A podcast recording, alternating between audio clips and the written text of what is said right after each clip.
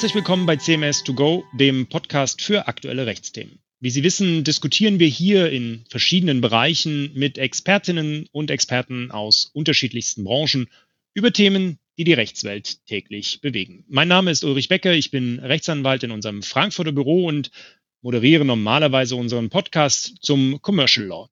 Aber um diesen Podcast zum Commercial Law geht es dieses Mal nicht. Wir starten eine neue dreiteilige Reihe zum Thema Know-how-Schutz. In den kommenden drei Podcasts sprechen wir darüber, was es mit dem Thema Know-how-Schutz und Geschäftsgeheimnissen auf sich hat und was rechtliche, aber auch technisch-organisatorische Anforderungen sind und was Unternehmen so beachten sollten, um ihre vertraulichen Informationen umfassend zu schützen. Und natürlich geht es auch immer um die immer wieder relevante Frage, Recht haben, Recht bekommen. Wie setzt man denn dann eigentlich am Ende Ansprüche wegen der Verletzung von Geschäftsgeheimnissen durch?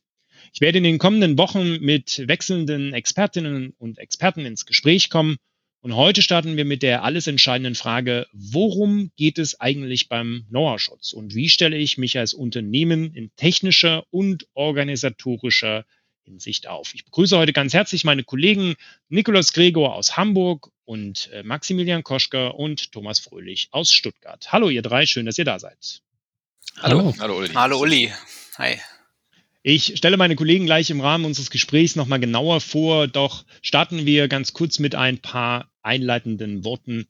Vor zwei Jahren, gut zwei Jahren, trat das Geschäftsgeheimnisschutzgesetz in Deutschland in Kraft und zwar als Umsetzung der europäischen Trade Secret Directive ähm, ein Umsetzungsakt in Deutschland und verpflichtet Unternehmen, die ihre geheimhaltungsbedürftigen Informationen, ihre Kronjuwelen sozusagen schützen wollen, zum Ergreifen von sogenannten angemessenen Geheimhaltungsmaßnahmen. Nur wenn das sichergestellt ist, gibt das Gesetz auch einen Schutz, sozusagen alles oder nichts. Erste Frage geht an Nikolas Gregor. Nikolas, du bist auf gewerblichen Rechtsschutz und Wettbewerbsrecht spezialisiert und hast dich äh, in deiner äh, täglichen Beschäftigung sehr häufig mit dem Thema Geschäftsgeheimnissen beschäftigt. Ähm, was ist denn eigentlich das Besondere? Was ist so aus deiner Sicht die größte Neuerung, die das Geschäftsgeheimnisgesetz uns allen gebracht hat?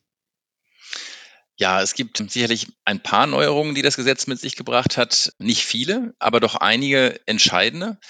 Und die größte Neuerung ist sicherlich aus meiner Sicht das, was du auch schon angesprochen hast, nämlich, dass eine Information, um überhaupt als Geschäftsgeheimnis geschützt zu sein, rechtlich geschützt zu sein, Gegenstand, so wie es im schönen Juristendeutsch im Gesetz heißt, Gegenstand von den Umständen nach angemessenen Geheimhaltungsmaßnahmen durch ihren rechtmäßigen Inhaber sein muss. Was heißt das übersetzt?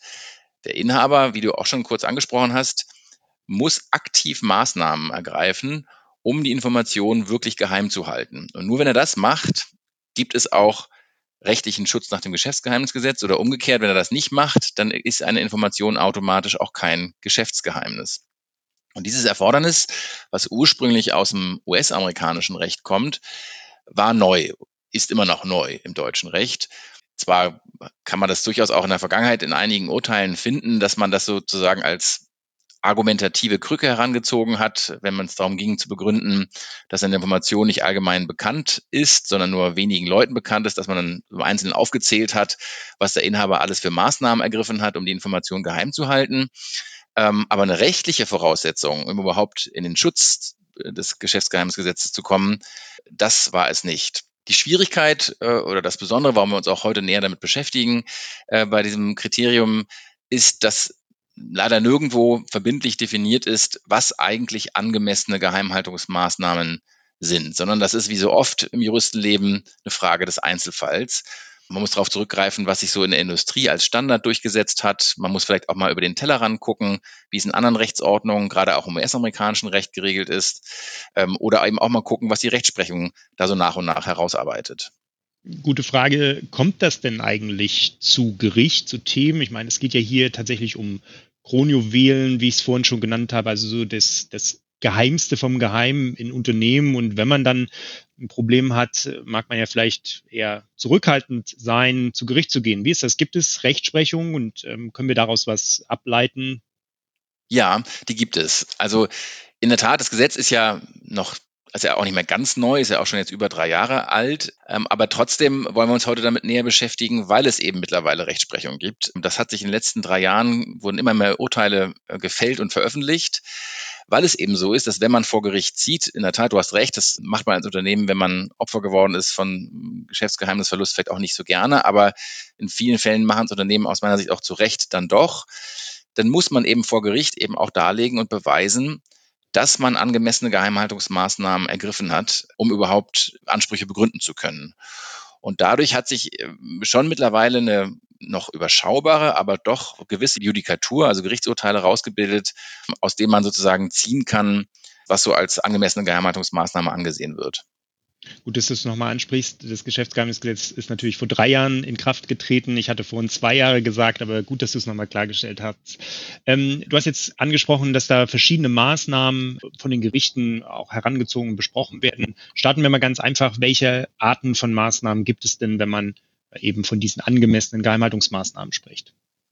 Ja, also üblicherweise wird zwischen drei verschiedenen Kategorien von Geheimhaltungsmaßnahmen unterschieden. Den organisatorischen, also wie organisiere ich meinen Geschäftsbetrieb, damit Geschäftsgeheimnisse auch tatsächlich geheim bleiben. Den technischen, also zum Beispiel das Thema IT-Sicherheit, Zugangsschranken, Werkschutz etc und den vertraglichen oder rechtlichen Maßnahmen, also zum Beispiel Geheimhaltungsklauseln, NDAs etc. Diese Unterscheidung ist natürlich nicht in Stein gemeißelt und die Grenzen sind auch total fließend, aber sie hat sich etabliert und ist sicherlich hilfreich, um sich dem ganzen Thema äh, zu nähern. Und wie von dir schon anmoderiert, wollen wir uns heute eben um die, sagen, die ersten beiden Gruppen kümmern, nämlich die organisatorischen und technischen Maßnahmen. Genau, und dann wollen wir uns dem mal ein bisschen nähern und, und sprechen, besprechen, was jetzt eigentlich geeignete Maßnahmen sind. Äh, Max, dich muss ich natürlich auch noch kurz vorstellen. Maximilian Koschka aus unserem Stuttgarter Büro, dein Spezialgebiet ist das Arbeitsrecht. Äh, du berätst in individual- und kollektivarbeitsrechtlichen Fragestellungen. Und da kann ich mir doch ganz gut vorstellen, dass es äh, auch da einiges zu beachten gibt, denn letztlich oftmals Wissensträger sind ja eben die Mitarbeitenden in einem Unternehmen. Und wir hatten vor einigen Jahren äh, ja mit dem Economist zusammen eine Studie durchgeführt und daraus ergab sich, dass tatsächlich Mitarbeiter ein zentraler Teil für das Thema Know-how-Schutz sind. Ähm, was kannst du dazu sagen? Ja, vielen Dank, Uli. Ja, absolut. Also Geheimnisschutz ist auch ein Thema für die Arbeitsrechtler. Ähm, da braucht man nicht viel Fantasie, wie du schon gesagt hast. Ähm, spielen die Mitarbeiter beim Geheimnisschutz ein, eine zentrale Rolle. Ähm, tatsächlich ist es auch so, äh, nach aktuellen Studien, dass über 60 Prozent der Verletzungsfälle, also da, wo was schiefgegangen ist, sind die Mitarbeiter beteiligt oder Verursacher dieser Verletzungsfälle. Das heißt, die größte Bedrohung äh, für meine Geschäftsgeheimnisse kommt tatsächlich aus dem eigenen Unternehmen heraus, ja, durch aktuelle oder frühere Mitarbeiter. Und der feindliche Angriff von außen, den gibt es natürlich auch, also die klassische Betriebsspionage ähm, durch Dritte ist aber äh, nach meiner Wahrnehmung nicht unbedingt das Hauptproblem oder das ähm, Kernproblem. Das heißt, wenn die Mitarbeiter meine größte Bedrohung sind, dann ist das gleichzeitig meine größte Chance, was zu unternehmen, um den Geheimnisschutz in meinem Unternehmen voranzubringen und ähm, zu optimieren. Und das gelingt nach meiner Wahrnehmung vor allem dadurch, dass ich neben den ganzen Einzelmaßnahmen Awareness schaffe, dass eben diese sensitiven Daten geschützt werden müssen und ähm, dass alle da an einem Strang ziehen müssen und alle in einem Boot sitzen zum Wohle des Unternehmens, dann habe ich da quasi die größte Chance, meinen Geheimnisschutz auch zu verbessern und zu optimieren. Ich habe mit Blick auf die Mitarbeiter auch noch ein anderes Thema als Unternehmer. Geheimnisschutz heißt ja nicht nur den Schutz meines eigenen Know-hows, sondern ich muss natürlich im Sinne einer Compliance-Verpflichtung auch sicherstellen, dass meine eigenen Mitarbeiter nicht fremdes Know-how verletzen, also dabei fremdem geistigen Eigentum wildern äh, und das in mein eigenes Unternehmen hereintragen. Das heißt, ich muss schon klar machen, dass die Geschäftsgeheimnisse Dritter tabu sind, schon um Haftungsrisiken für das eigene Unternehmen äh, zu vermeiden.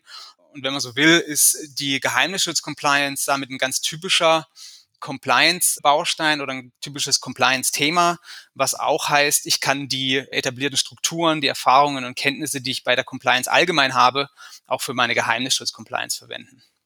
Ja, vielen Dank, Max. Wirklich spannendes Thema. der ganze Bereich, wie binde ich da die Mitarbeitenden ein? Bleibt mir noch den vierten in unserer Runde vorzustellen, Thomas Fröhlich. Thomas, du berätst ebenfalls im gewerblichen Rechtsschutz, allerdings mit einem besonderen Fokus auf technischen Schutzrechten, Forschungs-, Entwicklungskooperationen. Ich kann mir gut vorstellen, dass auch gerade in diesem Bereich, wenn es um, um gewerbliche Schutzrechte geht, wenn es um Patente etc. geht, dass das Thema Know-how-Schutz da ganz besonders eine große Rolle spielt. Welche grundsätzlichen Strukturen benötigt in ein Unternehmen, um eben geeignete Maßnahmen erfolgreich implementieren zu können und ja, vor allen Dingen auch auf Dauer gewährleisten zu können. Kann man dazu allgemeine Aussagen treffen? Ja, vielen Dank, Uli allgemeingültige Aussagen, das ist für uns Juristen natürlich immer ein schwieriges Thema. Und auch hier liegt natürlich der Teufel im Detail. Es kommt auf das konkrete Unternehmen an. Aber ich denke, man kann im Ergebnis schon zwei bis drei Grundvoraussetzungen formulieren, die in jedem Unternehmen gegeben sein sollten, damit angemessener Geheimnisschutz dann auch in der Praxis wirklich funktioniert. Hm, das, das erste, was ich da nennen würde, ist eigentlich relativ einfach, nämlich es sollte jemand im Unternehmen den Hut für das Thema Geheimnisschutz aufhaben. Das heißt, ähm, es sollte jemanden geben, nennen wir ihn mal klassisch deutsch, den Geheimnisschutzbeauftragten im Unternehmen, der sowohl die notwendigen Kompetenzen hat, als auch eben sich für dieses Thema dann in der Praxis zuständig fühlt. Denn wie bei vielen Themen ist es natürlich auch im Bereich Geheimnisschutz so, dass sich das beste Schutzkonzept ähm, entwickelt und auch vielleicht verschriftlicht haben kann. Ähm, wenn sich aber niemand in der Praxis für dessen Umsetzung, für die Implementierung und auch die Aktualisierung zuständig fühlt, dann wird das eher weniger gut funktionieren. Ähm, mit diesem Punkt eng verbunden ist ähm, auch ein weiterer Punkt, den ich dort regelmäßig nenne, nämlich die sonstigen Zuständigkeiten für das Thema Geheimnisschutz im Unternehmen. Die sollten klar verteilt sein. Also es sollte klar feststehen, wer im Unternehmen für welche Geheimnisschutzmaßnahme verantwortlich ist. Und dabei ist meine persönliche Empfehlung immer möglichst die Hierarchien hier in der Entscheidung flach zu halten und bei den Entscheidern darauf zu achten, dass diese eine gewisse persönliche, sachliche Nähe zu dem jeweiligen Geschäftsgeheimnis Geschäftsgeheimnis, über das sie entscheiden, haben. Wenn man sich da als Beispiel mal einen Freigabeprozess für ein Geschäftsgeheimnis herausnimmt und als Geschäftsgeheimnis eine Information aus der Entwicklungsabteilung, dann ist es natürlich immer sinnvoller bei einem großen Unternehmen, dass vielleicht der Leiter der Forschungs- und Entwicklungsabteilung über diese Freigabe entscheidet und nicht unbedingt der Compliance Officer in der Muttergesellschaft, der ähm, mit dieser Information vielleicht noch nie Kontakt hatte und daher auch nicht wirklich den Wert für das Unternehmen ähm, bewerten kann.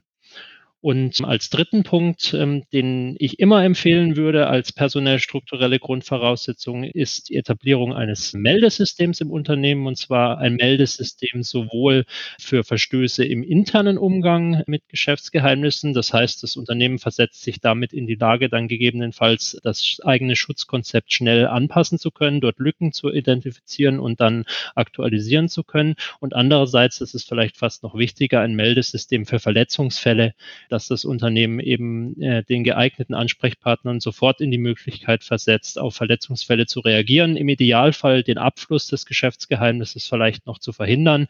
Wenn das nicht mehr möglich ist, dann doch aber zumindest schnell gegen den Verletzer vorgehen zu können und die Nutzung des Geheimnisses durch den Verletzer eben unterbinden zu können. Das sind so die drei Basics, die ich in personell struktureller Hinsicht, glaube ich, nennen kann, die allgemeingültig funktionieren. Und wenn man jetzt außerhalb dieses, wie du es nanntest, personell strukturellen Bereiches schaut, gibt es denn dann weitere allgemeine, aber äh, unverzichtbare Grundvoraussetzungen für einen angemessenen Geheimnisschutz? Ja, es gibt natürlich viele Voraussetzungen, die da sein müssen in einem Unternehmen, aber ich glaube, so als zentraler Ausgangspunkt für Geschäftsgeheimnisschutz kann man ganz klar eine Sache benennen. Wir hatten ja von äh, Nikolas vorhin schon gehört, dass die Maßnahmen in Bezug auf die Geschäftsgeheimnisse, die Geheimhaltungsmaßnahmen angemessen sein müssen und zwar angemessen in Bezug auf das einzelne Geschäftsgeheimnis im Ergebnis. Ähm, so sieht es das Gesetz vor, damit ich dann eben auch Ansprüche ableiten kann. Ähm, das bedeutet nichts anderes, als dass ich wissen wissen muss als Unternehmen, welche Geschäftsgeheimnisse habe ich und welchen Wert haben die, um dann eben an diese Bewertung ähm, die angemessenen Geheimhaltungsmaßnahmen für das einzelne Geschäftsgeheimnis knüpfen zu können. Das bedeutet, Grundvoraussetzungen angemessenen Geheimnisschutzes ist immer aus meiner Sicht eine Bestandsaufnahme über die bestehenden Geschäftsgeheimnisse im Unternehmen. Und aus meiner Beratungspraxis in dem Bereich kann ich sagen, das sind so drei Schlagworte, die wir den Mandanten da immer mitgeben, ähm, aus was eine solche Bestandsaufnahme Bestandsaufnahme im Idealfall bestehen sollte, nämlich aus dem Identifizieren, aus dem Kategorisieren und aus dem Analysieren der bestehenden Geschäftsgeheimnisse, um dann darauf aufbauend ein geeignetes Schutzkonzept ähm, für das Unternehmen entwickeln zu können. Was verbirgt sich da im Einzelnen hinter diesen Begriffen? Also identifizieren meint eine Art strukturierten Sammelprozess im Unternehmen im Hinblick auf die bestehenden Geschäftsgeheimnisse. Ähm, das machen wir in unserer Beratungspraxis auch ähm, gemeinsam öfters mit den Mandanten ähm, im Rahmen unseres Compliance-Produktes im Bereich Geschäftsgeheimnisse mit dem schönen Namen CMS Protect. Führen wir mit den Mandanten beispielsweise im, im ersten Modul dieses Produktes eine Art Geschäftsgeheimnis Due Diligence durch und sammeln sammeln mit den Mandanten strukturiert eben die Informationen und die Bewertung ihrer Geschäftsgeheimnisse. Bei größeren Mandanten setzen wir da dann auch eine auf der Kollaborationsplattform HiQ basierende Datenraumlösung ein, um das eben möglichst effizient und ja auch kostengünstig gestalten zu können. Wenn man nun ähm, diese Identifizierung vorgenommen hat, kann man darauf aufbauen, dann die identifizierten Geschäftsgeheimnisse in Kategorien eben einteilen im Unternehmen als, als weitere Grundvoraussetzung für ein Schutzkonzept. Ähm, das können zwei bis drei Kategorien, das können aber auch mal vier bis fünf Kategorien sein, abhängig vom Unternehmen, eben von den Kronjuwelen, die du, Uli, schon genannt hattest, bis ähm, zu Informationen, bei denen man gar nicht mehr so recht weiß, ob das jetzt eigentlich vom Wert her ein Geschäftsgeheimnis ist oder nicht. Diesen Kategorien kann man dann eben Risiken zuweisen. Man kann eine Querschnittsrisikoanalyse zu diesen einzelnen Kategorien machen und festlegen, ob es Handlungsbedarf in Bezug auf die einzelne Kategorie gibt oder eben nicht und als Ausgangspunkt darauf aufbauend dann die Schutzkonzepte anpassen und für die Zukunft abstimmen. So, nun bin ich also durch das Unternehmen durchgegangen mit meinen Kolleginnen und Kollegen, habe eine Bestandsaufnahme gemacht, verschiedene sensible Informationen und Informationsbereiche identifiziert, klassifiziert, habe dann sozusagen die unwichtigen Informationen aussortiert, die wichtigen identifiziert, habe meine Zuständigkeiten geregelt, habe angefangen, meine Mitarbeiter zu informieren, regelmäßig zu schulen. Nikolas, ähm, wenn man jetzt aber nochmal ganz konkrete Maßnahmen herausgreift, die sozusagen branchenübergreifend für jedes Unternehmen gelten. Gibt es sowas? Kann man da vielleicht ein, zwei rausgreifen, und man sagt, das würdest du, das würden wir als CMS immer empfehlen, jedem Unternehmen? Ja, das kann man so sagen. Also würde ich auf jeden Fall so sehen, dass es das gibt. Ausgehend von dieser, von der Bestandsanalyse, die, die Thomas geschildert hat. Eine zentrale Maßnahme neben der allgemeinen Mitarbeiter-Awareness, die Max auch schon angesprochen hat, die sicherlich kann man so sagen, Allgemeingültigkeit hat, ist das oft zitierte Need-to-Know-Prinzip. Also das Prinzip, dass immer nur derjenige oder diejenige äh, Zugang zu einem Dokument, zu einer Datei, zu einer Information hat, die die Information auch tatsächlich benötigt. Also bei Arbeitnehmern, dass sie alle die Informationen eben bekommen, die sie benötigen, um, um ihre Arbeit sozusagen ordnungsgemäß äh, auszuführen oder Vertragspartner in, im Rahmen von Kooperationen, dass sie eben die Informationen erhalten, die sie brauchen, um letztlich ihre vertraglichen Pflichten zu erfüllen. Mehr aber auch nicht. Das hat sich mittlerweile auch in der Rechtsprechung durchgesetzt. Das Landesarbeitsgericht Baden-Württemberg hat hierzu noch recht zurückhaltend formuliert, dass das Need-to-Know-Prinzip eine angemessene Geheimhaltungsmaßnahme sein könne. Da würde ich strenger sehen und das sehen mittlerweile die Gerichte auch so, also das OLG Stuttgart zum Beispiel, aber auch das OLG Schleswig oder das Arbeitsgericht Aachen, die sind da schon deutlich weitergegangen und haben ganz klar gesagt, Need to Know ist ein Mindeststandard bei den Geheimhaltungsmaßnahmen. Also dass relevante Informationen nur den Personen anvertraut werden dürfen, die die Informationen zur Durchführung ihrer Aufgaben tatsächlich oder potenziell benötigen. Und da wird man nach diesen Urteilen sicherlich sagen können, also Need-to-Know-Prinzip ist ein Grundpfeiler eine absolute Standardmaßnahme innerhalb der Schritte, die man so zur Geheimhaltung unternehmen sollte. Mhm. Also sozusagen der beste Geheimnisschutz ist der, dass die Information gar nicht erst rausgeht, sozusagen. Was, was heißt Need to Know ganz konkret? Also konkret bedeutet das, dass ich mir als Unternehmen überlegen muss, wer äh, erhält Zugang zu welchen Informationen. Ja, also die von, von Thomas skizzierte Klassifizierung für Informationen und entsprechenden Geheimhaltungsmaßnahmen muss sich eben auch im Unternehmensalltag widerspiegeln. Wenn alle Mitarbeiter oder Partner äh, gleichermaßen Zugang zu allen Informationen haben, dann haben wir kein Need to Know, sondern haben wir letztlich ein Everybody Knows sozusagen.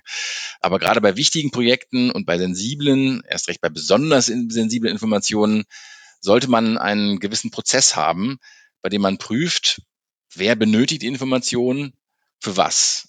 Und welche Stellung hat auch derjenige? Ja, wie, wo steht er im Unternehmen?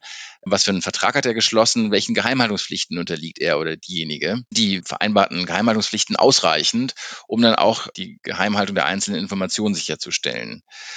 Und dann damit eng verknüpft, muss derjenige, der dann auch sozusagen nach Need to Know ähm, auch tatsächlich Zugang bekommt zu einer Information, auch wissen und konkreten Pflichten unterliegen, wie er dann mit der Information umgeht. Und damit kommen wir zu einer zweiten Maßnahme, die ich direkt, direkt noch mit ansprechen würde, nämlich ähm, auch das ist ein oft verwendetes Schlagwort, die sogenannte Clean Desk Policy, die auch mittlerweile von Gerichten durchaus mitzitiert wird als wichtige Geheimhaltungsmaßnahme.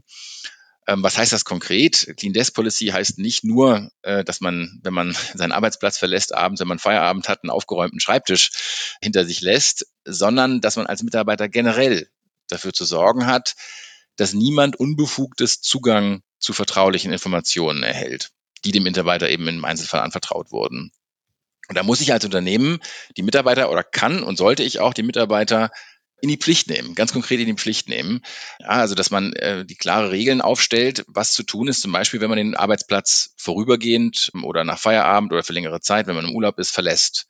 Ja, dass ähm, schützenswerte Daten wegschließt oder gegebenenfalls auch entsorgt dass man darauf achtet, dass der Computer aus ist oder jedenfalls gesperrt ist äh, mit Bildschirmschoner, dass äh, welche Ausdrucke offen rumliegen auf dem Schreibtisch, dass man gegebenenfalls auch Schränke und Schubladen verschließt, dass man Passwörter nicht offen rumliegen lässt. Das äh, würde man eigentlich als selbstverständlich erachten, aber das kommt dann doch in der Praxis immer wieder vor. Der Klassiker ist der, das Post-it-Klebezettel unter der Tastatur oder dass man sogar das, die Bürotür verschließt, wenn es, wenn es notwendig ist, weil man nicht alle Informationen wegschließen kann. Und dazu kann ich die Mitarbeiter konkret verpflichten und das kann dann auch entsprechende Konsequenzen nach sich ziehen. Also auch da gibt es eine jüngste Entscheidung des Landesarbeitsgerichts Sachsen. Ich, gut, ich bin kein Arbeitsrechtler, aber das gehört dann sicherlich auch mit dazu, ähm, wo das Gericht ganz klar entschieden hat, äh, wenn es eine klar formulierte Clean Desk Policy gibt und die Mitarbeiter darüber Bescheid wissen und dann wird wiederholt dagegen verstoßen, dann kann das auch im Extremfall mal zu einer Kündigung führen, zu einer verhaltensbedingten Kündigung, die dann auch gerechtfertigt ist. Und das zeigt eben auch wieder Stichwort Awareness. Es reicht eben nicht nur aus, gute Regeln zu statuieren, sondern ich muss da eben, muss diese Regeln eben auch kontrollieren, nachhalten und gegebenenfalls auch sanktionieren. Du sprichst Need-to-Know-Prinzip und Clean Desk Policy an, Nikolas. Ich habe jetzt gelernt, du klebst dein Passwort unter die Tastatur. ähm, alles schön gut. Im Arbeitsalltag ist das überhaupt realistisch machbar? Geht das? Funktioniert das? Wie soll ich jetzt als einzelner Mitarbeiter eigentlich wissen, auch nach dem Need-to-Know-Prinzip, was ist jetzt eigentlich vertraulich, was ist nicht vertraulich, ähm, wer darf die Informationen kennen, wer sollte sie besser nicht erfahren? Ja, da kommen wir, also genau an der Stelle kommen wir letztlich auf das zurück, was, was Max vorhin schon etwas allgemeiner angesprochen hat, nämlich die Awareness im Unternehmen, also das Wissen der Mitarbeiter um die Bedeutung des Geheimnisschutzes allgemein, aber eben auch ganz konkret, was sind die einzelnen Pflichten, die ich habe was sind die Informationen, zu denen ich Zugang habe und warum habe ich zu ihnen Zugang. Und das kann ich eben nicht allein dadurch erreichen, dass ich eine Policy aufstelle, dass ich Regeln aufstelle. Das muss ich auch machen, aber Papier ist am Ende des Tages eben auch geduldig. Ich muss die Belegschaft, ähm, jedenfalls die Mitarbeiter in sensiblen Bereichen, eben auch sensibilisieren, also ganz konkret schulen. Ja, das erfordert zum Beispiel einen, einen Onboarding-Prozess, wie es neudeutsch heißt, also bei dem Mitarbeiter dann unmittelbar nachdem sie angefangen haben, bei einem neuen Unternehmen zu arbeiten, geschult werden, äh, dass, dass ihnen die Regeln verdeutlicht werden, dass sie übrigens auch, auch das hatten wir schon angesprochen, darauf hingewiesen äh, werden und abgefragt werden, dass sie keine Informationen ihres früheren Arbeitgebers äh, mitbringen und, und eben auf unzulässige Weise sozusagen dem Unternehmen ungewollt oder vielleicht manchmal auch gewollt Informationen verschaffen, die dem Unternehmen nicht zustehen. Die Mitarbeiter müssen dann auch im Rahmen des Onboarding-Prozesses äh, angemessene Verschwiegenheitserklärungen unterschreiben. Und diese Schulungen reichen eben nicht nur am Anfang, sondern die müssen regelmäßig durchgeführt werden und müssen auch regelmäßig aktualisiert werden. Und dann schließlich, wenn ein Mitarbeiter das Unternehmen verlassen sollte, damit sind wir bei dem Haupteinfallstor für einen Geheimnisabfluss, ähm, sollte man ein Exit-Interview durchführen mit dem Mitarbeiter, ähm, bei dem der oder diejenige abgefragt wird, zu welchen Informationen hattest du denn eigentlich konkret Zugang? Wo hast du die überall verwendet? Hast du das alles, hast du deine Geräte, hast du alle Dokumente, alle Dateien an uns zurückgegeben oder jedenfalls endgültig gelöscht? Und man kann in dem Rahmen eben auch nochmal auf die nachvertraglichen Pflichten hinweisen. Ja, unter Umständen gibt es nachvertraglich, es gibt eine allgemeine nachvertragliche Verschwiegenheitspflicht, aber es gibt vielleicht auch ganz konkrete nachvertragliche äh, Verschwiegenheitspflichten. Vielleicht gibt es im Einzelfall auch mal ein Wettbewerbsverbot, was man vereinbart hat, dass man darauf den ausscheidenden Mitarbeiter auch nochmal konkret hinweist. Und schließlich letzter Punkt, all das, also Onboarding, regelmäßige Schulungen, Exit-Interview, sollte man auch im Unternehmen konkret dokumentieren, dass man nachhalten kann, wer hat denn zu welchem Zeitpunkt an welcher Schulung auch teilgenommen. Denn das ist genau das, was man dann später im Gerichtsprozess unter Umständen auch vorlegen muss, um zu zeigen, ich habe angemessene Geheimhaltungsmaßnahmen ergriffen. Mhm. Max, die Maßnahmen, die, die Nikolaus gerade alle erzählt hat, heutige Arbeitswelt ist ja jetzt nicht nur, dass irgendwas auf dem Schreibtisch rumliegt, sondern es ist ein ständiger Informationsfluss äh, durch E-Mail, Internet äh, etc. Was heißt das jetzt eigentlich ähm, für den Schutz von Geschäftsgeheimnissen? Ja, absolut. Wir alle kennen es aus unserer täglichen Arbeit. Ähm, wir sind rein digital unterwegs. Wir arbeiten mittels E-Mail und Internet und äh, das gedruckte Papier, ja, das spielt eine Rolle, aber äh, für die Kommunikation nehmen wir eben doch den Internetzugang zur Hand und das ist eben für jedes Unternehmen so. Und deswegen überrascht es auch nicht, dass die Firmen-IT ein ganz typisches Einfalltor ist für Angriffe von außen, also für äh, den Versuch, ähm, sensible Informationen abzugreifen. Da gibt es auch Studien dazu.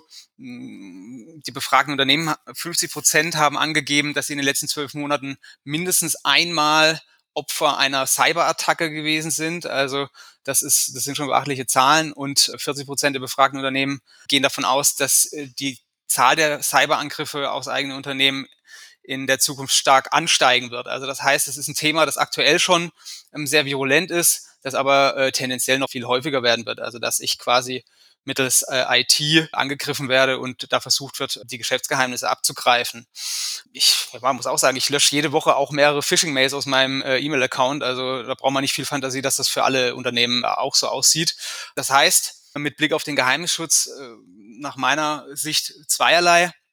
Das heißt zum einen, ich muss die äh, technischen Voraussetzungen dafür schaffen, dass meine IT solchen Angriffen standhalten kann. Das heißt, ich brauche eine entsprechende zeitgemäße IT-Infrastruktur, die dem Stand der Technik entspricht, also Hard- und Software up-to-date und in ausreichender Anzahl und äh, ausreichender Qualität. Ich brauche natürlich auch das entsprechende Know-how, IT-Know-how im Unternehmen, also die Fachkräfte, die damit angemessen umgehen und mir auch sagen können, ist denn meine IT-Ausstattung überhaupt zeitgemäß, gemessen an der Unternehmensgröße und an den Daten, die ich äh, im Einsatz habe. Ein anderer ganz wichtiger Baustein ist aber, und da kommen wir wieder auf die Mitarbeiter zu sprechen und äh, das Thema Awareness, die Mitarbeiter brauchen äh, klare Vorgaben, wie sie denn die Firmen-IT nutzen sollen oder dürfen. Ja, das heißt, Vorgaben zur E-Mail- und Internetnutzung sind unerlässlich und auch äh, genau alle Themen, die damit im Zusammenhang stehen.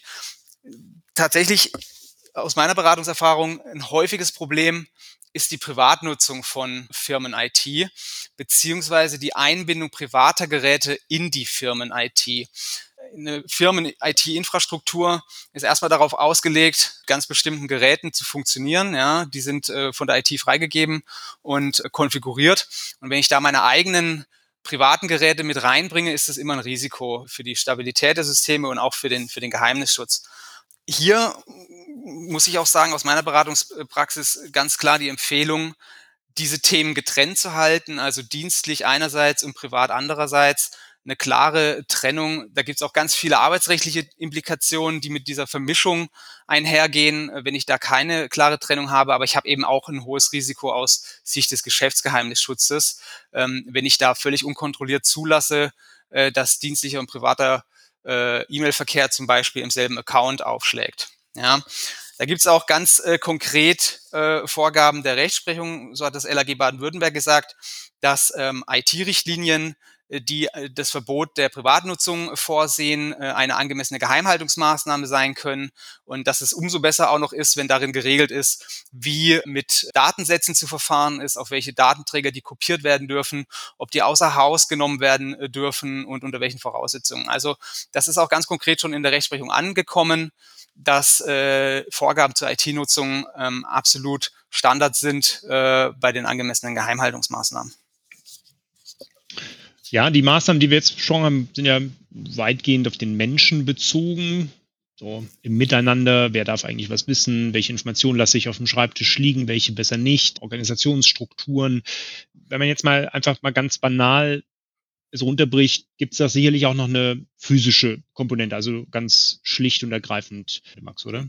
Ja, absolut, genau. Also wie du sagst, das mag banal klingen, aber jede räumliche oder körperlich wirkende Barriere, die ich quasi schaffe, damit ein Dritter keinen Zugriff auf meine Geschäftsgeheimnisse nimmt, ist erstmal gut und muss äh, von dem Angreifer, sage ich mal, überwunden werden. Das heißt, ganz einfache Maßnahmen, die auch nicht immer mit hohen Kosten verbunden sein müssen, können schon eine hohe Wirkung haben und meinen Geschäftsgeheimnisschutz äh, voranbringen. Also da ganz einfache Themen wie zum Beispiel abschließbare Schränke, Schubladen und Container, Alarmanlagen, tatsächlich die Durchführung von Zutrittskontrollen beziehungsweise die Vorsehung räumlicher Zugangsbeschränkungen. Das heißt, dass nicht jeder Mitarbeiter zu jedem Bereich äh, Zugang hat ohne weiteres. Da sind wir auch wieder beim Thema Need-to-Know-Prinzip. Warum muss jetzt ein Mitarbeiter, der mit der Entwicklung nichts zu tun hat, da ständig in der Forschungs- und Entwicklungsabteilung rumlaufen? Äh, solche Themen äh, ganz plastisch und, und, einfach mit einfachen Maßnahmen in den Griff zu kriegen. Ähm, auch hier in der Rechtsprechung angekommen und klare Vorgaben und Erwartungshaltungen, zum Beispiel OLG Stuttgart, dass ähm, in Papierdokumenten verkörperte Geschäftsgeheimnisse gegen den Zugriff unbefugter Personen geschützt werden müssen, was auch beinhalten kann, dass ich sie vielleicht verschlossen aufbewahre oder den Raum, in dem sie sich befinden, abschließe. Ja, also hier sind wir in einem ganz plastischen äh, Bereich. Da geht es wirklich darum, dass ich äh, physische Hindernisse schaffe, damit sich ein Dritter keinen Zugang zu meinen Geheimnissen verschaffen kann. Ja, vielleicht das ist auch aus meiner Erfahrung heraus. Ich war mal bei einem Mandanten, da äh, war eine Produktionshalle und in diesem Produktionsbereich gab es einen ich nenne es mal Abholbereich. Da waren sozusagen die fertigen Maschinen aufgestellt und dann hing immer ein schönes Schild für welchen Kunden und dann waren die Spezifikationen unten drunter auch. Und es gab überhaupt keine Einlasskontrolle. Ich konnte sozusagen vom Parkplatz direkt in diese Werkshalle reinlaufen. Das war das erste Problem, was ich dann mit dem Geschäftsführer besprochen habe. Das zweite, ich fand es misslich, dass man da direkt sozusagen mehrere Kunden und deren konkrete Maschinenauslegung und Spezifikationen gesehen hat. Ähm, da hätte man ja wenigstens irgendeine Trennwand dazwischen machen können oder jedenfalls die Schilder abhängen, für wen welche Maschine ist. Also das ist so eine rein ganz praktisch physische Sache. Äh, Thomas, zum Abschluss vielleicht noch einige Worte zum Stichwort Zukunftssicherheit. Ja, jetzt habe ich ein gutes Schutzkonzept im Unternehmen etabliert. Und wie sorge ich jetzt dafür, dass das irgendwie auch mittelfristig und langfristig angemessen bleibt? Also wie kriege ich jetzt eigentlich das System nicht nur einmal in place, sondern auch up to date. Ja, Zukunftssicherheit und vor allem Updates sind ganz, ganz wichtige Fragen im Bereich Geheimnisschutz. Ähm, klar ist im Ausgangspunkt ein, ein, bloßes einmaliges Tätigwerden im Unternehmen, also das Schutzkonzept zu implementieren im Unternehmen, das wird alleine nicht reichen, um auf Dauer eben einen angemessenen Geheimnisschutz zu gewährleisten. Das hat natürlich viele Aspekte, die Zukunftssicherheit. Ich möchte mal ein paar herausgreifen. Ähm, ich glaube, dass das verständlichste und einfachste ist noch, ich muss das Schutzkonzept, was ich einmal implementiert habe im Unternehmen, Unternehmen natürlich ständig auch in seiner Einhaltung nachhalten. Also mein aktuelles Schutzkonzept, so wie es heute ist, muss überwacht werden und es muss dafür gesorgt werden, dass sich die Mitarbeiter, soweit es möglich ist, auch an dessen Vorgaben halten. Wesentlich komplexer ist dann schon der nächste Punkt, nämlich ich muss auch darauf achten, dass mein Schutzkonzept insgesamt ähm, noch dem jetzigen Standards eben entspricht. Äh, wir hatten ja gesagt, die Angemessenheit ist etwas, was ähm, im Fluss ist. Da hatte Nikolas ja schon berichtet eingangs. Die Rechtsprechung entwickelt sich. Ähm, es kann auch zu gesetzlichen Änderungen kommen. Aber was noch viel, viel gravierender ist, natürlich auch die tatsächlichen Geheimhaltungsmaßnahmen entwickeln sich ständig weiter, sodass das, was heute angemessen ist, schon morgen oder übermorgen eben nicht mehr angemessen äh, sein könnte in Bezug auf, auf eine einzelne Maßnahme.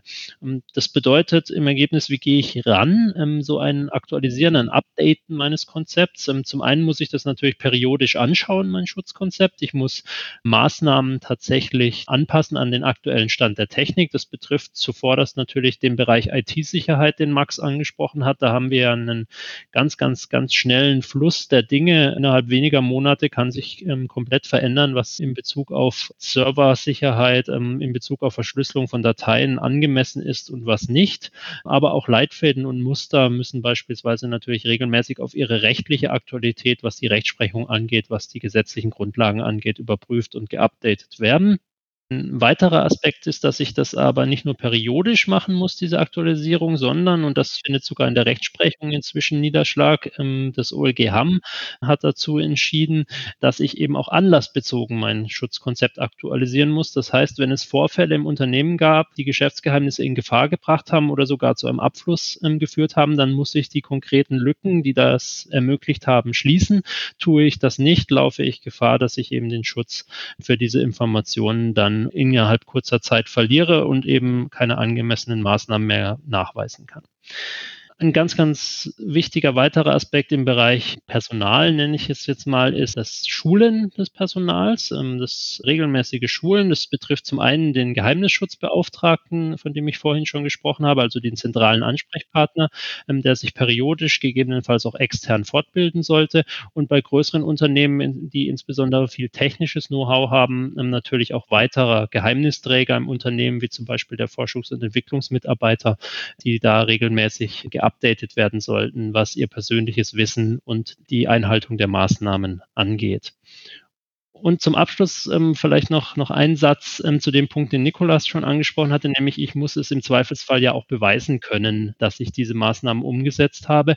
Und daher ist Zukunftssicherheit nicht nur das Aktualisieren des Schutzkonzeptes, sondern auch das regelmäßige und fortlaufende Dokumentieren der Aktualisierung und der Einhaltung des Schutzkonzeptes, damit ich es im Verletzungsfall dann auch wirklich nachweisen und belegen kann. Super, Thomas, da gibst du mir mit den Begriffen fortlaufend und regelmäßig ähm, perfektes Stichwort, um den heutigen Podcast zum Ende zu bringen. Wir sind zwar heute erstmal am Ende, aber wir werden regelmäßig und fortlaufend weitermachen. Wir sprechen beim nächsten Mal über vertragliche Maßnahmen, also die klassischen Geheimhaltungsvereinbarungen, aber Absicherungen in den Arbeitsverträgen, würde mich freuen, wenn Sie da wieder dabei sind. Ich fand es heute ein sehr spannendes Gespräch, viele Aspekte angesprochen. Vielen Dank, dass ihr heute da wart. So, dann zum Abschluss noch der allgemeine Hinweis, dass wir natürlich alle Informationen zu dem heutigen Podcast, zu unserer Serie und natürlich zu unseren drei Referenten in den Show Notes haben. Dort finden Sie natürlich auch Informationen zu der angesprochenen Studie, die CMS mit dem Economist zusammen gemacht hat, Open Secrets Guarding Value in the Intangible Economy oder natürlich auch zu unserem Angebot CMS Protect, mit dem wir als CMS Sie bei der Erstellung, bei der Prüfung, Aufarbeitung und Umsetzung eines angemessenen Geheimhaltungssystems unterstützen können. Übrigens gibt es CMS to go auch noch für verschiedene andere Rechtsbereiche, Gesellschaftsrecht, Arbeitsrecht, Sportrecht. Schauen Sie doch mal auf unsere Internetseite in die Show Notes. Hören Sie mal rein. Vielleicht ist ja noch was anderes Spannendes dabei. Ansonsten würden wir uns freuen, wenn Sie beim nächsten Mal wieder dabei sind. Für heute sage ich erstmal Tschüss, vielen Dank, Max, Nikolas, Thomas, hat mir Spaß gemacht. Tschüss. Tschüss, vielen lieben Dank. Ja, tschüss, Uli.